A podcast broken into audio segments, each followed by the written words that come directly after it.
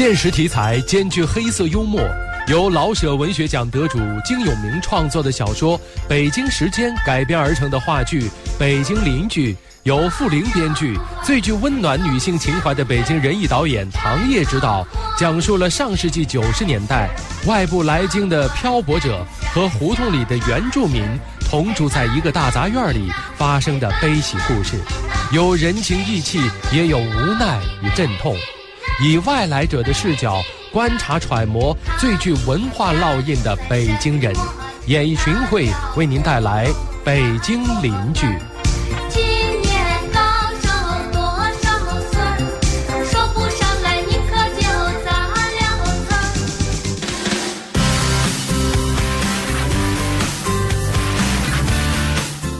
大家晚上好，欢迎各位来到我们的演艺群会，我是大帅大。家好，我是赵爽。嗯那我们节目当中要介绍的这部戏，哎，嗯我觉得是特别特别有看点。对，呃，我们今天为大家带来的是一部话剧，叫做《北京邻居》。首先欢迎我们几位嘉宾，欢迎最有女性温暖的我们的导演唐烨唐导，欢迎您唐导。欢迎唐导。主持人好，听众朋友大家好。哎，你听这声音就特别温暖。对，而且唐导就是，嗯嗯，看人的时候有一种春风拂面的感觉。哎呦，因为唐导是笑笑的眼睛。啊，那接下来这位，我觉得你可能就有点秋风扫落叶的感觉。欢欢迎一下我们的这个剧中啊，这个在本剧当中，呃，赵公安的妻子的扮演者马小季老师，您好，马老师啊。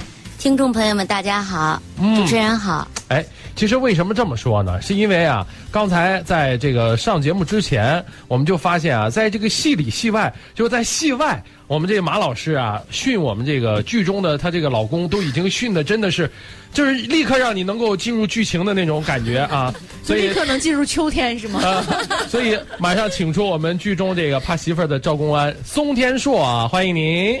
呃，大家好，我是宋天硕。嗯宋天硕也是这个我们节目当中的常客，然后呢，有经常会有很多精彩的作品带给大家。呃，记得上一次来的时候还是这个杜子春，对，对吧？那个时候我是演一只狗，啊，对，而且那只狗完全的就把我给征服了，对对对，所以一直都印象深刻啊。对呃，见了他我就刚才就汪汪汪啊，你也来了，真的，就是大帅上节目之前还在一直在就是夸您啊，嗯说上次他去现场看了，嗯说简直太惟妙惟肖了，一看这怎么能是一个人呢？对对对，而且一定进入了深入的观察。所以在这部剧当中，他又扮演了一个像什么样的角色呢？我们先给大家说一说啊，这部话剧它讲的是一个什么样的故事？对说的是二十世纪九十年代末至二十一世纪初，北京胡同里甲三十二号院当中，一如往常的热闹。赵公安、杨老呃老杨头，还有海师傅、冯老太等人呢，是住在这个院儿中的老北京人。胡东这个年轻人是来北京闯荡的外地人，刘作家是从外地来北京开饭店做买卖的中年人啊，不惑之年来京闯荡，为的就是来首都大城市见识一番。那经人介绍，在这个胡同里就租了一个房间就住了下来，正式开始了他们开饭馆的买卖。故事呢就发生在这个甲三十二院当中，刘作家带着自己的妻子来到北京开饭店啊，租住在这里，然后呢，通过与院里的这个邻居赵公安、海师傅、老杨头等人的接触和熟识，渐渐的融入到这个北京人呃本地人为主的生活当中。而赵公安等人也通过刘作家、胡东等人认识到了外地人的勤勉奋斗，最终实现了两种文化的一种融合啊！这是这个故事的一个大体的梗概。所以我们今天呢，先请我们的几位主创先聊一聊，说一说你们当时对这部作品的一个解读或者认识吧。我们先从唐导来吧，好不好？唐导，您跟我们先说一说。因为我觉得北京之所以成为一个国际化的都市，嗯，我觉得它最大的特点是包容性。对，嗯就是无论是你是外国人，嗯是还是外地人，嗯嗯嗯但是我觉得北京这座城市和北京人。都显出了它最大的包容性，嗯。使得很多人愿意在这儿生活。哎，嗯，嗯，所以您觉得这个就包容，呃，这个这部作品呢这个是在这部作品当中显现的特别的明显，对吧？对，体现了一种包容。没错。啊，嗯，它相当于是截取到了一个场景哈，就这里呢有外地来打工的，有外地来做生意的等等，有很多很多的这个外地人来到北京之后，肯定是会有一段时间的不适应啊。是的。这个环境气候有变化，生活方式有变化。对。哎，然而就在这样的一个咱们说是院子里面哈，发生了很多暖心的故事，也体现出了我们的这种包容哈。哎，那接下来我们就请这个马老师，您先说一下啊，您说说您对这部作品的一个认识和解读啊。嗯，我从小就是在这种四合院里长大的哎，呦，哦，所以当那个我拿到这个剧本的时候，特别有感受。对，因为我们我是满族人，哦，对，然后我就，呃，我觉得唐导刚才说的包容，我觉得北京人还有很多的温暖和温情，嗯嗯嗯，而且仗义。对对对对对，对，而且在我们现在就是我们的北京邻居里都体现出来了，嗯。啊，体现的特别的淋漓尽致。好，对。北京人的一种情一种，情谊，嗯。对，一种情谊情怀哦，啊，和和他的那种怎么说，就是对，就像他说的，对，不管是你是哪儿来的人，嗯你只要到了我们这个院儿，就像刚才嗯刚才说的，我们在外面说，可能我们一句话他听不懂，嗯呃，他不知道什么意思，可是我们告诉他。嗯。慢慢的接触了，他就知道是怎样。因为我我们大杂院以前，我们四合院住了，就有这样的人，哦，对，而且也有我扮演的这个角色的一个呃公交车的售货员呃售票员。哦，也就是说，您这个剧中的角色，您当时生活当中还真见过原型是的，啊？对，所以您在这个表演上有没有很借鉴他的？嗯，应该也应该 他不敢说有，因为这个角色一看啊，就属于那种这个嘴比较快，然后呢是这个嘴上不饶人的那种的。嗯，您怕老邻居到最后去找你去？没 有没有，这 这个人没有。啊，开玩笑啊。然后那个来，天硕，你说说吧。嗯我其实我觉得谈不上说什么解读了，嗯嗯。呃，我觉得首先当时我们排这个戏的时候，嗯。导给我们群里发了这个小说的原件，我们其实看了一个小说，嗯，因为我在看小说的过程当中，我就觉得。我相对因为在跟导和包括马老师比吧，小季姐嗯就是相对小一点，所以我小时候赶上一个四合院杂院的尾巴，哦，就我真正我特小的时候是生在一个特别小的杂院里，跟我爸我妈那会儿一块儿一块儿生活。到后来我稍微记事儿以后，其实已经住楼房了。啊。呃但是老家或者老人们，比如说我姑奶奶，啊，那时候去去去亲戚串门，我会去杂院里面。嗯所以当读那个小说的时候，就很多很多就小时候那种朦胧的记忆，就慢慢慢慢在苏醒。啊呃，，全部全部都是细节。嗯，所以整个这个排戏的这个排完这出戏和我看完这个剧本，整个的感觉就，就感觉像恢复了一个我童年时候的模糊的记忆。哦这感觉小时候可能就记得小时候吃了花生豆，啊，这回才知道原来是宫保鸡丁里边一花生豆，整个宫保鸡丁是这么炒的，啊。就有这种感觉。哎，所以其实我觉得，你像我不是在北京长大的哈，嗯。但是我小的时候真的特别喜欢北京的四合院儿。我每次来北京都要去大石栏那附近转啊转啊，我就特别喜欢那个地方。后来长大了之后啊，我想了一下，我可能更喜欢的是住在这样的一种院子里面，人和人之间的那种关系。对，啊、因为我从小是在就高楼大厦当中长大的哈，所以我就特别羡慕说一个小院儿里面，然后几个邻居，并不是亲戚，哎，我觉得这种关系真的是特别让人觉得温暖，所以小的时候特别特别特别羡慕。嗯，哎，其实我们今天真的是非常有意思，三位主创。还都是这个北京人，但是呢，这个还分老北京人和新北京人。我们说这个新北京人呢，是年轻一代成长起来的。其实这个我们说现在，整个的这个包容的过程，不光包括比如说北京人和外地人之间生活习俗啊，包括语言的一些习俗的一些融合，还有就是老一辈人和现代人的一些矛盾冲突。所以这个天硕，我想问问你，你和你爸爸妈妈或者父辈之间会有一些观念或者矛盾上面的一些冲突吗？嗯，我是因为我吧，怎么说呢？我还算赶上一个尾巴，而且我家里是都是干戏曲的，其实、哦从我爷爷那辈儿和我爸，所以我接触的这种传统文化还比较多一点儿哦所以可能我是作为更客观一些，就没有和我父亲和老辈儿有直接这种矛盾。哦更多其实是有的时候，嗯作于作为我周围的孩子们一起长起来，就是他们不太知道、不太了解这方面的东西，嗯我会相对了解一些，所以我会更趋向于就是，呃，比如家里爷爷我爸聊天什么的，嗯家里聚会吃饭，就更愿意听一些，哎，原来是什么样啊，或者什么什么，啊是比较趋向于这种这种形式好，那既然这样啊，我我觉得这里还准备了一个小测试对啊。那个虽然说三位啊都是这个呃北京人，那我们接下来就要有一些北京俚语要考一下三位啊。如果我们读错了，你们就给 给纠正一下。这个我突然发现，准备好了以后，突然发现来了三个内行啊。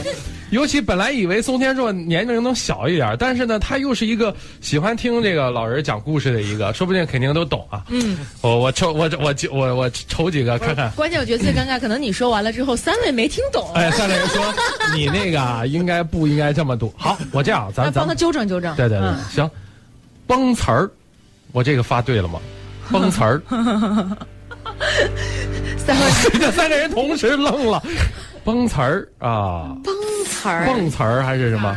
这个对，迸发的迸啊。他还不按顺序，还非得这个对，我得挑着念啊，因为来的全是三个蹦词儿。碰，词儿吧？蹦呃蹦碰词儿是是。都知道，对对对。蹦词儿，哪但可能个蹦？那个迸发的迸，词儿词是那个瓷器的瓷，啊，蹦词儿蹦词儿。我我这样我说一说，你们有可能就是有一些词儿啊，它未必，比如说，因为这是从网上找的啊，的不是那个那个正音确的那个发音。说是双方发生抵触，也就是闹别扭，嗯，有这个音。哎，一看我这个，我现在关键是瞅着他们三个，我心里没底气，呢，我不知道我手里拿着的这个到底是不是个准的。我这样这样这样，嗯，我找几个今天下午大鹏已经给我确认过的啊，我们台里的大鹏跟我确认过的，确实是这个是的，豆秧子，知道什么意思？啊，豆秧子，哎，这个我知道。那王老师您知道吗？豆秧子就是说你那个小不点儿。啊。啊，小秧子，啊。不太生的我不太行。啊！豆秧子就是这个。哎，好，然后呢，这个我们还有一个说的是，看着啊，豆芽签子，豆芽签子，我这书读对了吗？我这个 豆芽签子那个你是打哪儿？打哪儿抄来的是吧？说是哎，你你你先你先确认一下，说是开玩笑的意思，对是这个吧？是是这个是吧的？，豆芽啊签豆豆芽签子就是你别跟我这儿豆豆芽签子，赶紧说。啊哦，，那我这可能比如说什么跟我什么豆闷子呀，有点像这个有意思。对对对对对，但你这个这个可能比这个更底儿调偏僻一点底。儿调什么意思？这个有点属于胡同深处的那种，底儿调啊。不是呃豆芽签子豆芽签子嗯啊哦，这属于很深处的这个北京话了。就提笼架鸟那时候说的是吗？啊应该是底儿调呢？知道这个的嗯词儿的，都应该是老老北京的，哦，就是最起码要有四代以上在北京，在北京生活的人才能知道这个。对对对，好家伙，我这个哎，我真的不敢考他们，突然考的我浑身是汗。哎，但是呢，我们今天一起跟大家带来的这一部啊，是这个叫呃话剧《北京邻居》。然后呢，先说一下这部话剧将会上演的时间吧。啊，嗯，呃，给我们这们这。部剧将于十一月八日到嗯十一月十二日登陆北京喜剧院。嗯嗯，这是一个喜剧节，嗯而且我觉得我们这次能够被选入这个喜剧节也非常非常的荣幸。嗯嗯实话哈，你看到我们的阵容了，我们没有明星，没有大家就是公认的耳熟能详的明星。嗯但是呢，作为这个喜剧节呢，它好像算作重点推介的剧目。嗯，一个呢就是陈佩斯老师的戏台啊一个就是我们。所以当时我们知道了以后，嗯还是。非常荣幸的吧，嗯所以我们也希望在喜剧节上更跟更多的观众见面。啊，好的。呃，刚才虽然说唐导非常谦虚的啊，说是这个呃整个的创作当中没有这个大腕明星，是但是其实这些演员那可都是在话剧舞台上，对呃。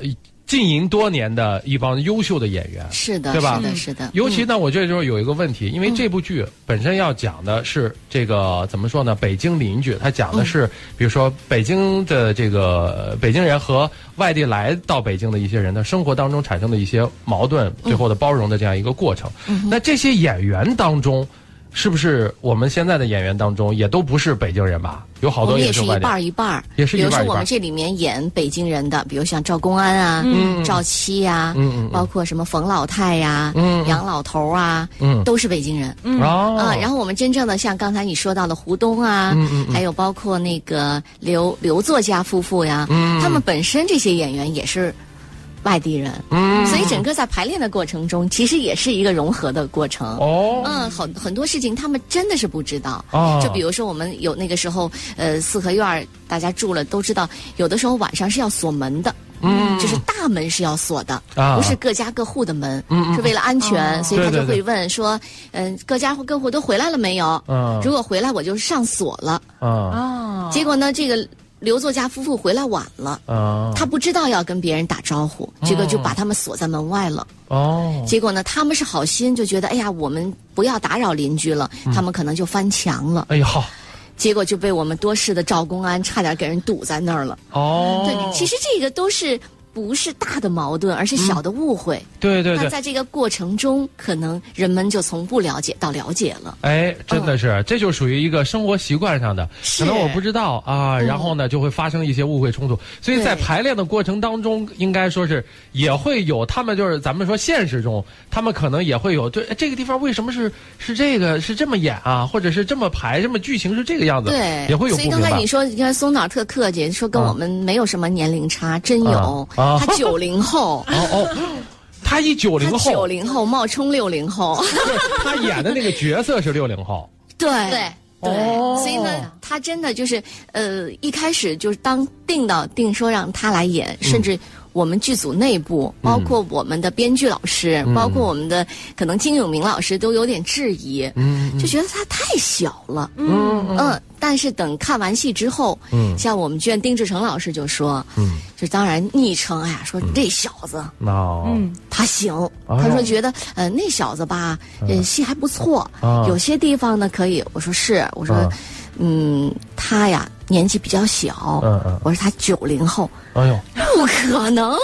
都不信了这个，是。哎呀，嗯，因为丁志成老师啊，就是他们好多就觉得那是他们那个年龄段的生活，嗯。啊，所以他不想没有想想到说一个九零后的一个演员能塑造的这么好，哎，对，其实有很多细节的。我觉得这个，比如说演老北京啊，嗯。包括他的走路的步态，包括他的眼神。嗯。其实我之前还观察过一段时间就是看在这个北京长大的孩子，然后还有就各个地方的孩子，因为其实我生活的地方也是很多很多这个城市融合的一个地方。嗯我就看，我说其实，在每个地方长大的这个孩子，真的他的眼神、他说话的方式，还有他走路的那个姿态，有很大很大的区别。比如说北京孩子走路的时候，哎呦总是有点那种垮着走的感觉。嗯，啊，我觉得这个如果说演不出来那种很细微的那种区别，嗯就真的看着就不像对，。而且好像人家说，比如说北京人说话特别懒，嗯，就好好的话不好好说，嗯，就比如说。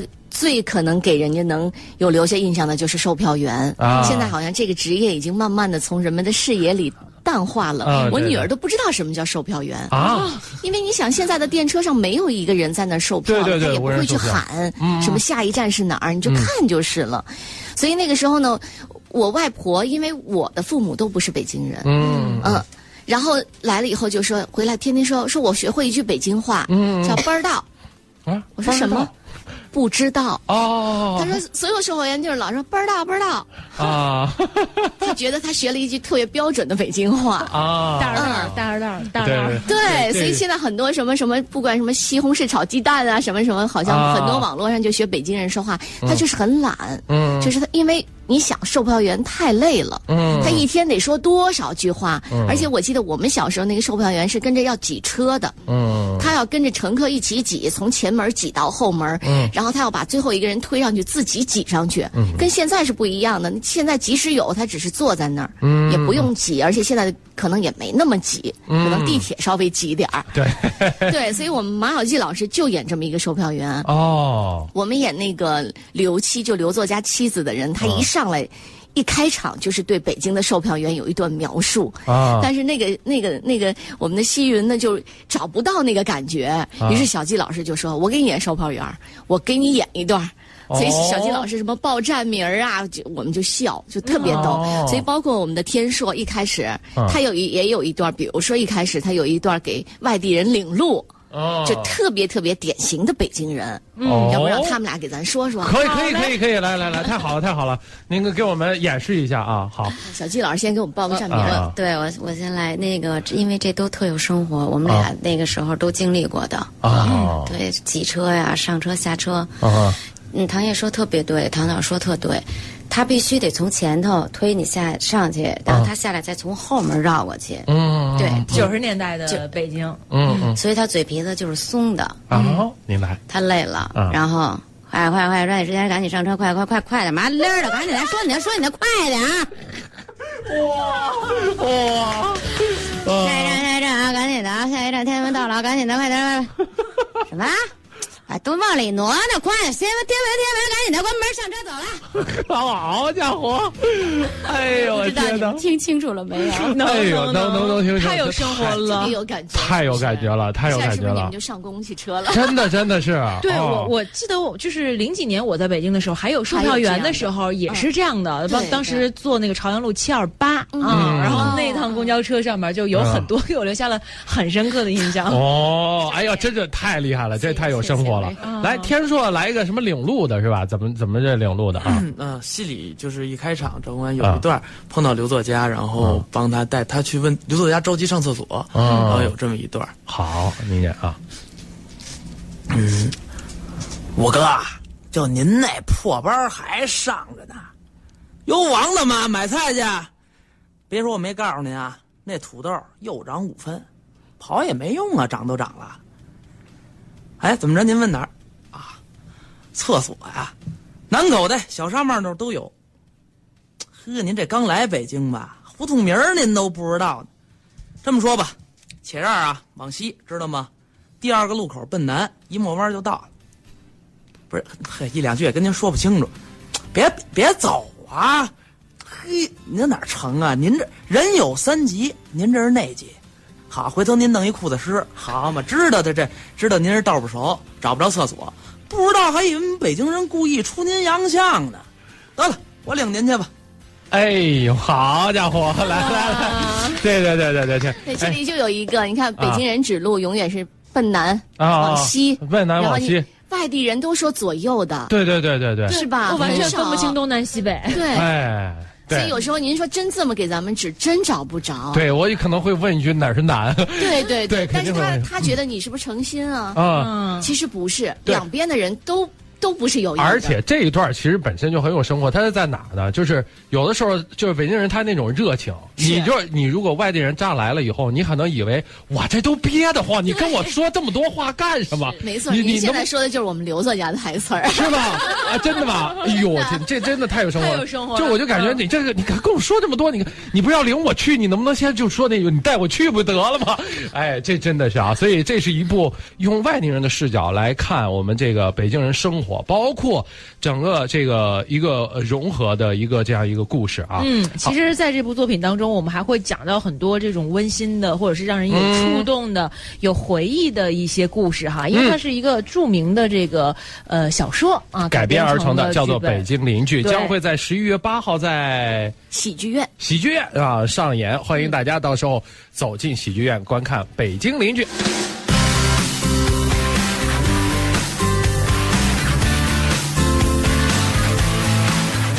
哎呦，刚才这个天硕和这个马老师啊，两个人分别给大家表演了一段儿这个呃进行了一段小表演，印象非常的深刻。太深刻，太有生活了。太有生活，但是所以其实这部剧当中，处处都有很多关于老北京的一些这个记忆也好，嗯包括我觉得你们的舞台，你们的，因为我看到有人曾经评论、评论，因为你们这已经是第二轮演出了，是是吧？对上一轮演出是不是在朝阳九剧场？没错，有人在底下写了个评论，嗯，说呀，这个剧组啊，一看就做事儿太老实。说为什么呢？说他们在朝阳九剧场那么小一个剧场，非得搭个大四合院出来，说那个转不开呀。呃有人真的有这个提是这个，是是所以这一次的演出，这个舞台布景还是完整的四合院，是吧？是因为我们是自己做了一个转台，哦呃因为九剧场没有转台，呃，然后我们会让大家全方位的看我们的景儿有胡同，哦，然后有小院里面，嗯、然后有各个方面，也就是说大家都能看得到。对，三百六十度，哦，你们在朝阳九剧场搞了一个这样，所以难怪对对上一轮看过的人就有评论啊。是，然后我们那个，我记得当时那个场务员还数那个票根儿，啊然后他说我们从来没有卖过这么多票。哎呦，然后最后的时候，完那个场务员就找到我们的制作人说他自己的母亲想看，啊。嗯，他说我妈妈就是老北京哎呦，说但是没有票了。他说他们好像每天有十张工作票，嗯呃，一开始呢还特别牛气，说，后来我说阿姨您要看吗？啊、我们有工作票。我说嗯啊、好吧。演到最后的时候，说导演您能跟那个谁说说？我说嗯我自己的母亲想来看。哦后来我说阿姨您那不有工作票吗？没有了。我说好吧。太可爱了啊！对，哎，所以就说这部戏哈、其实。击中了很多人心理上那个点啊对对我觉得咱们也可以聊一聊，因为这是一个小说改编过来的一个剧哈。就当初为什么要把这样的一部小说改编到这个舞台上面哈？就是说是哪个点戳中了大家心上的东西呢？嗯因为我是北京人哈、虽然我的父母是从等大学毕业分到北京的，我是生在北京、长在北京的，所以我觉得又又到了仁义工作。嗯，呃，一直我特别希望能有反映自己生活的、反映这座城市的作品，因为一说到京味儿剧。大家好像一想起来就是老舍先生的《茶馆》，嗯，但他已经是好多年以前的了，上上个世纪的故事了。嗯，我特别希望能把我们的故事。搬给所有的人。其实大家想一想，九十年代、其实离我们现在也也有好几十年的嗯，过去了。真是所以你看，我自己的女儿都不知道冬储大白菜。嗯，我记得那个时候一说大白菜，整个胡同，然后比如说到了十月份，家家户户就开始腾那个煤池子，啊，对？吧？要要蜂窝煤要来了，嗯然后那个工人要每家每户送，嗯，然后就是很多很多场景都是现在我们看不到的。啊为什么很多人就说，哎呀，说我记得现在很多网络上会说，哎呀，北京不在了，什么这些照片怎么样？我觉得大家可能更怀念的是那个时候人的那种。人与人之间的温情。嗯，那个时候我记得我回到家的时候，我的钥匙是在我邻居的奶奶家的。哦其实那个奶奶跟我没有血缘关系，哦就是邻居的胖奶奶。啊，然后我会到他家去拿我家的钥匙，然后他看着我说：“你把门从里面插好了，在里面写作业。”嗯，然后那个时候好像这家人做什么，全院儿。都都能看见，啊。呃，甚至于你看，我们家是南方人，所以不会包包子，啊。所以那个奶奶家只要一包包子，就会端给我们家来吃。哎呦，然后我第一次知道了什么是素丸子，啊。那都是好像北方人吃的东西。嗯嗯嗯，对，然后比如说我们家，比如说我妈妈会做一些南方菜呀，会、嗯。也会端给别人，就会说去，呃，给胖奶奶端去，给什么郑啊阿姨端去。所以好像一吃什么全院大家都吃这个，嗯。呃，其实不在说这个菜的多少，在的就是这个。可是有的时候现在好像，嗯，大家住房真的改善了，嗯，现在生活也好了，可是好像就这种亲情，好像慢慢的淡漠了。对。就我都不知道我旁边邻居住的谁，啊，我们也不敢说你的孩子放学了，你是把钥匙放在邻居家里，好像这种都不想。嗯。所以我觉得就是这个可能是大家怀念的。对，所以其实这个，我觉得这部剧啊，如果它能够引起大家对于那段这个感情的怀念的时候，也希望当大家看完剧的时候，走出剧场的时候，能够对对于现在的居住环境，你们也进行一个主动的去改变。嗯，其实现在有的时候是大家都不太，就像您说的，您也不太敢，然后我自己坐在这屋里，我也不太敢。对，可能有想法，但但是大家谁也没去做。哎，对，所以你看，有的时候你会到看到小区下面哈，嗯有很多阿姨呀或者妈妈呀领着孩子，嗯。哎，其实慢慢就是一个，哎，大家就就交流起来了。您说到这儿啊，因为我这个我想起了一个我的一个好邻居啊，就是他就是一个老北京人，一个大爷。然后呢，我有一天回家，我就看到门上贴了一张纸条，手上面用手写了几个字儿，嗯，大帅，你家快没电了，就贴在我楼门上。提醒你，哎呦！我当时心里，我这个这个纸啊，我拿回来以后，直接就把它给贴到了我们家的那个我一进门的那个那个地方，我就一直留着它。我说这大爷，你看就大帅，你家快没电了，就这么几句话，你说真热情，这股热乎劲儿，你一看就是这暖心暖心。而且他有一次还真是，就是比如说遇遇到什么事儿的时候，老是提醒着点儿。所以我让马老师也您也说一说，您也是从小从四合院里长大的啊。如果让您回忆一下。什么事儿？就是比如说您经历过的事儿，是您最难忘的或者特别怀念的事情啊。最怀念这一下子想起来，想我我那什么吧，我说我小的时候了吧。好，嗯。我我们那时候四合院儿那个每家都有两到三个孩子，嗯。然后我们院儿有一个阿姨家生了五个孩子，嗯。一个男孩儿，嗯。四个女孩儿，嗯。然后我们我们家俩，呃，嗯我们家对那时候是俩，嗯然后就说售票员阿姨家一个，嗯啊我们小孩儿都经常就在院里玩儿。嗯我小的时候就爱跟男孩玩儿，对我哦我不是特爱跟女孩玩儿。啊然后就玩什么打仗啊，什啊么上房啊、上树什么，就玩这些。啊结果我们院儿呢，那时候还让养鸡，你记得吧？那时候院儿里还可以允许养鸡呢。嗯玩捉迷藏，嗯谁都没找着我。最后，啊我我最后一个人出来是特高兴，咔咔咔就往那儿跑。你得先摸着那个，不就救了大家都赢了啊吗？啊好，我这一激动，我绊绊一绊一个跟头就摔到鸡窝里去了。哎呦然后鸡窝里呢有有一玻璃碴子，你看，就到就这个。哦哟，现在手上还有疤还有一个疤，啊而那个时候的医疗条件也不太好，而啊且我没有打麻药，是生缝的。哎呦，对，这是我小时候印象最深的一次，就是啊摔到那个鸡窝里，当时以为是鸡屎，啊小孩嘛，谁也不知道。而且吧，我爸我妈出门了，嗯出门了以后吧，没有钥匙，嗯我们就只能在外面疯玩，玩到他们回来，没有家长。嗯嗯然后就摔成这样，也不知道还玩呢。嗯玩着玩着，我怎么觉得这么别扭，就开始疼。然后一看，这个血都已经顺着这儿，都都已经模糊了，哎呦。糊。啊。后来我一想，就小啊，嗯。哭，站在那儿啊，就开始哭，因为那个阿姨就售票员阿姨就出来了。啊。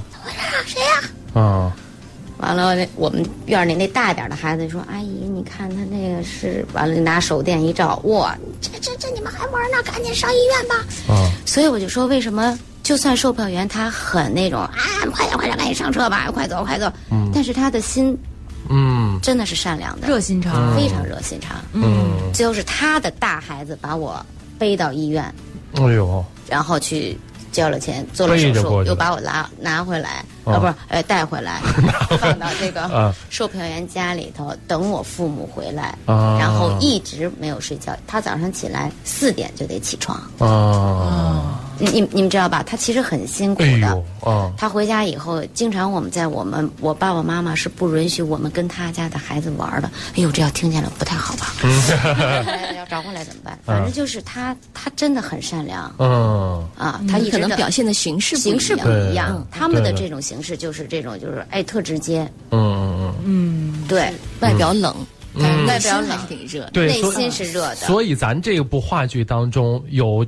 就是这些人物是不是都代表了这各种各样的性格的人？您给我们介绍一下，比如说您这老公这个这个赵公安，您是一个什么性格的人在剧中啊？对他这名字就特别奇怪哈。对讲讲，啊其实他不是公安，对，啊但是像公安，哦，是吧？赵公安，我我觉得是是就是他家长的父父辈父父母啊。特希望将来的儿子是一个呃，是一个硬硬汉。啊，就是，所以给他起了这样一个名字他。有名字，只是大家管他这个外号叫赵。他叫赵公。安是外号。哦嗯，就是说，比如说院里来了生人，那个时候，比如说家里来人了，可能比如说像那些大爷大妈就会问你找谁呀、哦哦，那你跟他们家什么关系啊？啊啊，他们家人会什么时候回来？就是你还没到你们家呢，这客人已经被你的邻居已经调查清楚了，然后会告诉你啊说：“哎呀，你们家来客人了，啊是东北来的还啊是西北来的？”啊就大爷大妈特别特别那个什么。嗯。啊，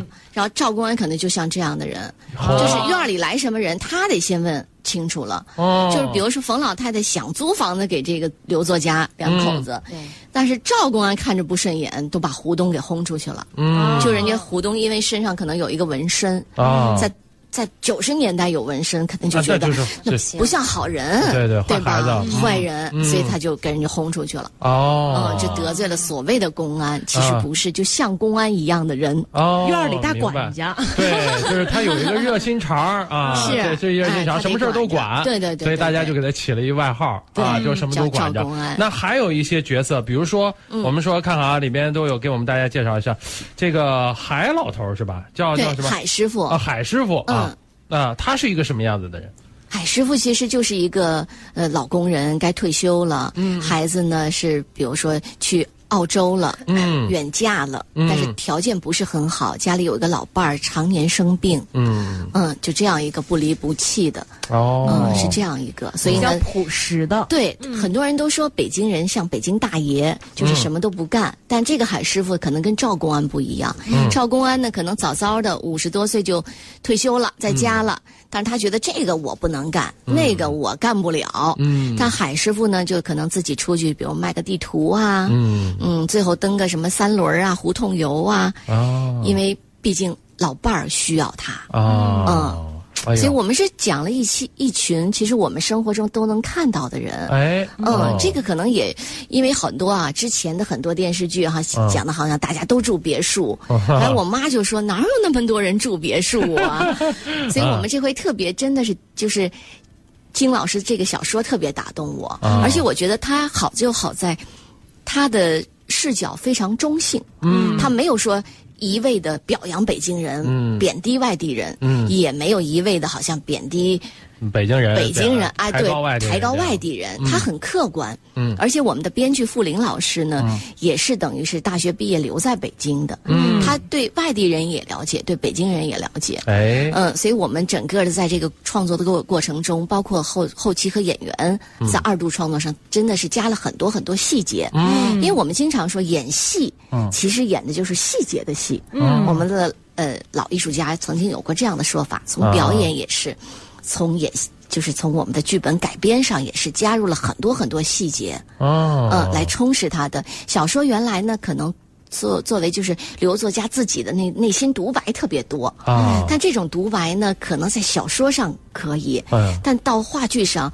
就是很难让观众有。代入感，对对对而且你永远站在那儿说，可能哦。观众不喜欢，嗯。所以我们就把他的很多他的想法，他的比如跟北京人说北京人好或者说不好，我们都给他变成了小事儿、哦。大事儿，嗯。呃，这样可能会引起观众更多的共鸣。哎，那我这样，我接下来问问天硕啊，天硕，这个剧当中，呃，有哪些细节表现的其实是热特别让你印象深刻和打动你的？啊？其实还真的挺多的，就像一开始我说，呃，啊很多在排戏的过程当中，一个是剧本，再一个就是因为一起合作演戏的都是，其实都是我老师级别的人物了，哦基本上算是，所以对我本身也帮助很大。嗯嗯比如说，就说两点吧。嗯，第一点就是有一场戏是，我早上起来我出门，嗯然后碰见然后刘作家的妻子，然后跟他产生了一定的小矛盾、嗯小摩擦。然后就这个出门我是去干什么的？就这早上起来，啊就这当时就是个事儿，啊对，是买早点还上厕所。嗯然后后来就想了，就怎么演都不是特别的舒服这行动。嗯，后来突然还是。当日姐夫，呃就是呃唐导的爱人，我是北京人，当时我们都叫姐夫。嗯。然后姐夫给我出一主意，说大早上起来啊，嗯。尤其我跟小季姐这个、嗯。这个关系，嗯。你肯定是给你媳妇倒尿盆儿去，先涮一个。哦 所以一下披个衣服，然后拿个尿盆出去，先倒了尿盆，回来以后要用水管子稍微涮一涮。嗯。这个生活一下就对了，那个人物整个的状态出来到回来到最后和那个刘达妻子发生矛盾之前，因为本身这倒水盆事儿就挺不是一个挺爷不是个很爷们儿的事儿，对对对，心里就凹糟着呢。啊，所以说，再跟他后期发生矛盾，而且是很生活、很生活的。对，其实没有什么更多的戏，就是一进呃一出去出院儿一进院儿就这么一个戏。当时只要拿个尿盆披个衣服，立马就到了那个年代，呃就到我觉得我小时候，当时我印象中朦胧的那个北京那个院儿里家院儿当时的状态。对。从这儿可以看出来，你这个剧中的刘公这个赵公安虽然是在外很管闲事儿，但是在家里主不了事儿，是这个吧？是这吧？还有还有，你刚刚说两点啊，还有吗？啊还还还有一点就是，这怎么还要看看剧中的？看看我得看看干嘛啊还？要看看媳妇儿才能说话。请示一下。啊，请示一下啊。嗯，说，呃，哎哎哎，那我先说了啊，好，好就是还有一点就是打孩子。然后因为最那个是我就是我小时候经历过的，我记得很清楚。当时我就记得呃冬天吧，然后那个这个屋里大人就正打着牌呢，打麻将呢，然后就傍晚的时候，突然有一家。哎，动什么手啊？然后这个呼啦超达就都到院里去了。啊其实就是有一家孩子可能是调调皮捣蛋了啊没完没完成作业或者怎么样的，被老师骂，这就要打孩子。当时我们那时候啊，都有一个共识，就孩子们都有共识，今儿只要没把我锁屋里，我只要跑到院里，我就安全了。哦，就是邻里街坊都得管着。全部全院的人都会出来劝，哎哎呀，反正男的拉呀，人女的就给护着呀，就就全部隔开啊，干什么都是有什么事儿说吧，动什么手啊什么啊。啊，那个就不行，那 不依不饶的扔笤帚，对，告你小子什么扯淡，就是特别要这个气氛，然后这笤帚也指不定砸谁身上了，就 要这气氛，这话太逗了。哎，我觉得小孩儿这心里内心戏也挺多的哈。你看看，这就是真的是啊，就是这些细节，就是生活当中的反映出来的。你看你们那时候还生活当中还小小孩已经总结出了一些经验，是吧？啊，所以在这个剧当中你会看到有体现，对有，体现，就是有有这样一个情节，我就是。是打人的那个家长，哦 要打自己儿子，然后全院人都过来拦什么的，就特别有当时当时排这段的时候，我就一下就感觉又回到以前了。哇，这一下子就是身份的转变。对对，虽然是主，要是啊我觉得是体现说这个院儿里啊，大家之间的关系。对对对谁家比如说可能夫妻有点小摩擦呀，或者说谁家的孩子成绩不好啊，就院儿里都管，都跟自己家孩子似的，都跟自己的亲姐姐、亲姐夫似的是的。是这样一种关系，其实是大家特别特别怀念的一种关系对啊。对对，呃，那刚才我们让大家说了一下这个，就是很让您感动的或者是感触的一些这个小细节，说的都是一下子触起触动了我们说天硕的小时候的一些记忆啊。呃，那剧中还有哪些场面是让您就是特别印象深刻的？让我马老师您来说说吧。像我我知道，我刚才看介绍的时候说那个搬白菜那个是在是在剧中也有呈现，是的，是吧？嗯，储存大白菜，啊啊。嗯，那时候家里头小的时候都都都是这样的，嗯。嗯，冬储大白菜嘛，嗯，到了十月中左右就开始开始定，就现在呗。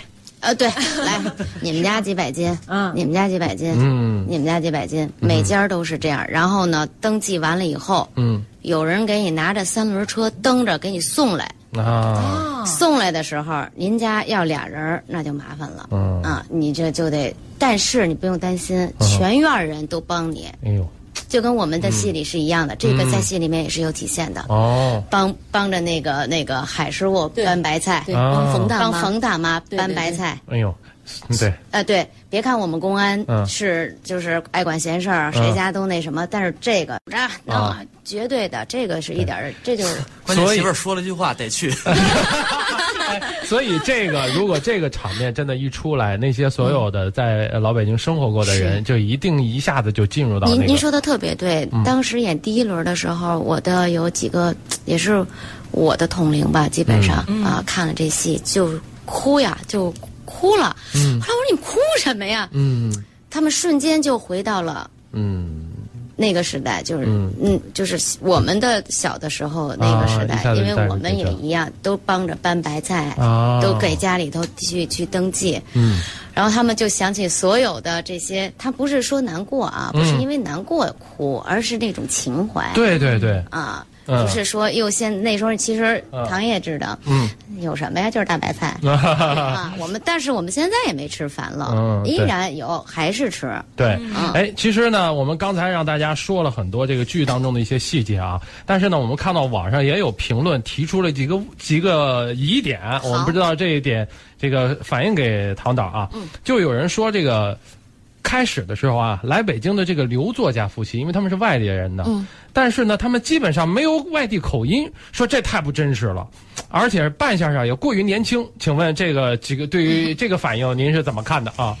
这个就是对于口音这个问题哈，啊因为是首先就是话剧嘛，我们就没有强调它是从哪个地方来的。哦我们基本都是除了北京的这几个是说的相对的北京话，嗯，剩下基本都是普通话。对啊对，嗯，因为就是没有过过于，就是说你到底是从赤峰来的呀，还是从东北来的呀？啊嗯，这个可能是一个，因为我们也有其他的老师提出这个问题。哦，第二个呢，因为呃，本身这个金老师来打拼的时候，他觉得就是这个年龄，啊他还给我们看了当时他的照片，嗯，嗯，所以这个年龄，这个对。我们可以给那位听众说一下，如果您实在要求证的话，可以把金老师的照片发给您。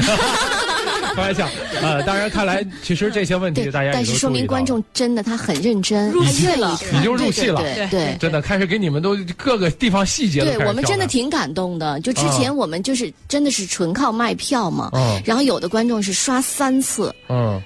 来了以后就叫啊哇，招公案就不能天硕和小季老师不能出来，啊不能出来谢幕，他就叫，哦，然后真的就像他们有一个女孩，就是一直在哭，嗯走的时候就不走，就拉着我，就非要见演员。嗯然后最后我们那个演冯大妈那个老师住的很远，而且跟她顺道，他一定要用车送她。哦，是的，是嗯，的，就真的我们不认识。认识。哎呦，但他们觉得你们是亲人，你们原来一个院里住过那个人。你们演着演着把他们勾就是勾起了以前怀旧的情绪，甚至都把你们当成院里的人了。是的，是的，然后他还要来。有些人呢，他自己来看完，因为实话就是看戏的主力还是三十多岁的、啊二十多岁的人，然后他会把他的父母带来看。嗯，好。哎呀，今天真的非常高兴啊！再一次跟大家说，这部话剧将会在十一月八号在北京喜剧院上演。感谢各位做客我们的节目，谢谢，谢谢。